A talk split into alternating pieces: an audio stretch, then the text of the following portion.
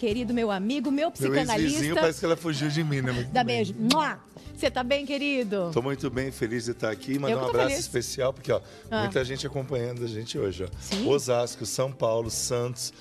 Abrimos a terceira clínica agora em Presidente Prudente. Em breve estaremos em Maringá também. E tá toda essa galera te Tudo acompanhando. Mandou um beijo para você, para a equipe de produção. E em especial, meu pai está acompanhando, apóstolo Renato Saito, lá de Suzano. Manda um beijo para você Como também. que é o nome do seu pai? Apóstolo Renato Saito. Ó, não, não vou falar que eu não vou Você está sendo acompanhada por São Paulo, Não, viu? Você tá demais, né, gente? Obrigada, viu? Obrigada. Pessoal do Facebook tá no plasma. Todo mundo acompanhando, ligadinho do Vitrine Revista. Obrigada pelo carinho, muito obrigada pela audiência. Bom, a gente já começou aqui falando de um case de sucesso que é a Carol Aleixo. E o mais legal que ela falou, que ela com 22 anos conquistou tudo isso é, para ela, para os outros. Sem esquecer de ajudar os outros, que eu acho que isso é muito legal, mas ela não quer parar por aí. Eu acho que o segredo é esse: nunca desistir, nunca estagnar. O primeiro segredo para Hum. você conquistar objetivos é você estabelecer você como a meta principal do objetivo. Ah. Olha que forte isso, hein? Porque muitas vezes as pessoas têm objetivos e ela- elas querem que em volta delas elas tenham o apoio de mãe, de pai, de parentes, de amigos, de uma estrutura. E muitas vezes as pessoas em volta não têm estrutura para acreditar no seu sonho, no seu objetivo. Então a primeira coisa é estabelecer você como esse objetivo de realização. Quando eu vejo a Carol, 22 anos, né? embora tenha cara de 15, mas tudo bem, realizando objetivos, sonhos, nutrindo isso. E a minha filha, ela, ela sempre gostou de balé e começou com ela. E quando eu olhei, eu falei, nossa, minha filha vai puxar a orelha, porque eu não sabia que ela estava aqui, senão eu ia trazer minha filha aqui. Então, ela não só ela projeta sonhos pessoais dela, mas ela nutre sonhos de outras pessoas. E isso é um fator agregador. Você tem que saber que na geometria a menor distância entre dois pontos ainda é uma linha reta. Mas todo mundo gosta de falar de linhas tortas. Não, linha reta é o caminho mais direto para o seu objetivo. Então, primeiro, quer realizações? Estabeleça você como esse objetivo. Segundo, coloque tudo no papel. Para de confiar na sua cabeça. A cabeça fica tão cheia de Escrever pensamentos. mesmo? Escrever Pode ser no mesmo. celular, por exemplo, colocar Não, não, papel não. e O caneta. inimigo número um das árvores sou eu. Papel, escrever, O rabiscar. Entendeu? Depois recicla o papel. Certo? Tá. Escrever, anotar. Tá. Colocou tudo isso? Divida o seu sonho ou objetivo em micro-objetivos, Hum. Sim. certo? Em várias partes. Porque muitas vezes o todo é grande demais para você, mas a parte se torna tangível para você poder realizar o que você quer. E conforme você vai realizando passo a passo, você vai se motivando. Terceira coisa muito importante: você avaliar o passo a passo de cada objetivo e nutrir isso com as opiniões que valem a pena, porque gente balde de água fria é o que mais tem. Nunca aceite a opinião de alguém que nunca conquistou nada. Nunca aceite a opinião de, de uma pessoa que nunca alcançou lugar algum. Talvez você possa até ouvir essa pessoa para aprender como não fazer mas aprenda a adquirir, por exemplo, nós temos esse moço aqui. Certo? André Sodré. Quantos, quantos não gostariam de tocar como ele? Soul e folk. Exatamente. É isso, né? E na escola não era assim? Todo mundo queria ser amigo do camarada Country. que toca violão, porque o camarada que toca violão atrai pessoas e atraindo pessoas pintam climas em volta do cara que toca violão. Todo mundo quer ser Aí amigo, todo mundo né? fica na vontade de tocar violão e não entende que tem que ter um primeiro passo. Talvez seja comprar um violão, talvez seja numa escola fazer uma aula experimental, talvez seja começar realmente a juntar dinheiro para comprar esse violão. Então, os objetivos, eles têm passos, mas se você não sair do lugar, não chega a lugar nenhum. Mas o que acontece muitas vezes é a necessidade de uma palavra inglesa chamada feedback ou retroalimentação. Não existe sonho sem uma retroalimentação. O que você fala, o que você ouve, o que você faz, o que você recebe, a meta que você tem. Talvez a pessoa queira ser o melhor jogador de basquete do mundo, mas tem 1,56m. Talvez seja pelo menos o animador do time campeão do mundo. É. Temos que entender que tem certas metas e objetivos que pedem um esforço maior e muitas vezes não temos a estrutura para poder realizar isso. E muitas vezes você foca em algo que não é possível e se esquece de todo o potencial que você tem para realizar Você outras coisas. outras coisas. Porque né? todos nós somos resposta para alguém ou para alguma coisa e temos que ser para nós mesmos também. Ô, Juarez, a gente está falando de como alcançar os nossos objetivos, mas eu quero colocar uma questão aqui. Eu acabei de completar 40 anos de idade. Bem-vinda à idade da avaliação de tudo que você realizou. Estou muito feliz com a minha idade, com tudo que eu fiz na minha vida, com tudo que eu conquistei. A Sara já tá até olhando. O que, que a Sara vai falar, né? Mas é o seguinte. Agora, a gente fala assim, mas eu já, já prestei vestibular, já fiz faculdade, já me formei, estou realizada profissionalmente. Tem as questões pessoais e tudo mais, que vai mais ou menos, né, Estelinho? Mas tudo bem?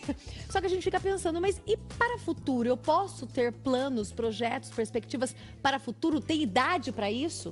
Não tem idade. O processo é o seguinte: aos 30 anos, é. a gente sofre uma coisa chamada microcrise. É quando nós olhamos para frente e projetamos 10 anos. Já está tudo no automático da cabeça de todo mundo. Eu tive crise com 30 anos. Exatamente. A gente chama de microcrise, onde você olha para os próximos 10 anos e diz assim: quando eu tiver com 40, eu vou estar casado, comprei uma moto, um carro, um apartamento financiado.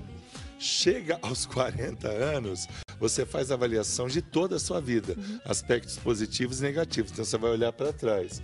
Você está com 40. Tá. Agora você vai olhar para frente e projetar 10 anos. Tá. Aí quando chega aos 50 isso é anos. Inconsciente e involuntário. Inconsciente e involuntário. O processo já existe na sua mente tá. e você tem que entender o processo. Então, estou tá. explicando para que as pessoas possam começar a pensar no processo. Aos 50 anos, eu tenho 50. Tá. Ainda bem que existe a tinta, né? Minha barba é branca, né? Aos 50 é uma crise de desconstruir ah. e reconstruir a pessoa. A partir dos 50 anos, as crises começam a ser a cada cinco anos em vir a crise dos 55 e a fatídica crise dos 60 anos. Como é que uma pessoa de 60 anos que nunca cuidou da saúde emocional, nunca pôde abrir o coração, nunca projetou nada, chega aos 60 e reclama de tudo. Tá frio demais, tá quente demais, olha essa fila, olha Minha esse mãe... reclama de tudo, Minha de mãe... tudo, de tudo, de tudo. Como uma pessoa de 60 anos que se cuidou, tá tudo bem, hoje tá um dia de sol, vamos passear, hoje eu não quero assim. fazer nada, hoje eu vou visitar alguém sem avisar, a pessoa está muito bem resolvida.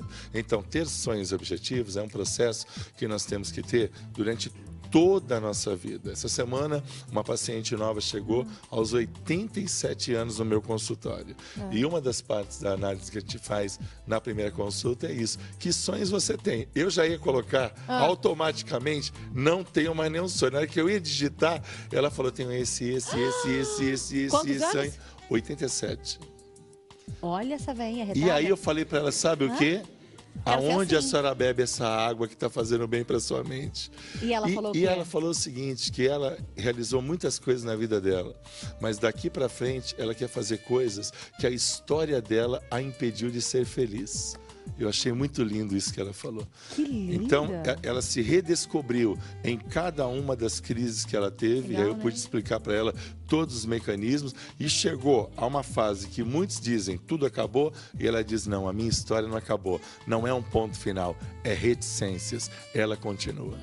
Não, é, olha. Que eu ia te falar pra gente eh, encerrar aqui nesse assunto? Quer dizer, na verdade a gente não encerra nunca. A gente falou que a gente queria ter um programa de 5 horas só Dr. Juarez Torres. Que bom. Porque tem assunto pra dar e vender. Tem, ele fala muito bem. Tem, não é verdade, Rebeca? A gente falou coisa. isso, veio falando no carro. Porque o conteúdo o senhor tem e a gente adora.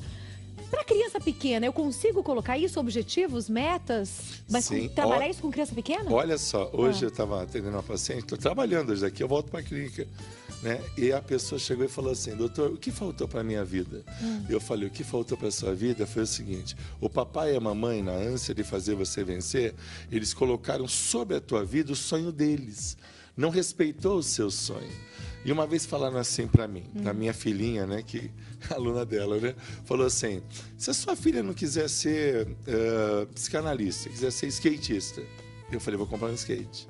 E se ela quiser ser mecânica? Eu vou entender de mecânica. E começou a falar um monte de coisa. Eu fui me adequando ao sonho que talvez a minha filha possa, possa ter. ter. Porque eu não posso chegar para ela e falar assim, seja tal coisa. Eu tenho que começar a nutrir objetivos e enxergar que, de repente, a dança talvez não seja o objetivo final de uhum. cada uma dessas meninas, mas pode ser um despertar muito grande para elas realizarem múltiplas coisas. Porque elas também estão sendo nutridas nos seus sonhos pela Carol e essa motivação, esse sorriso, né?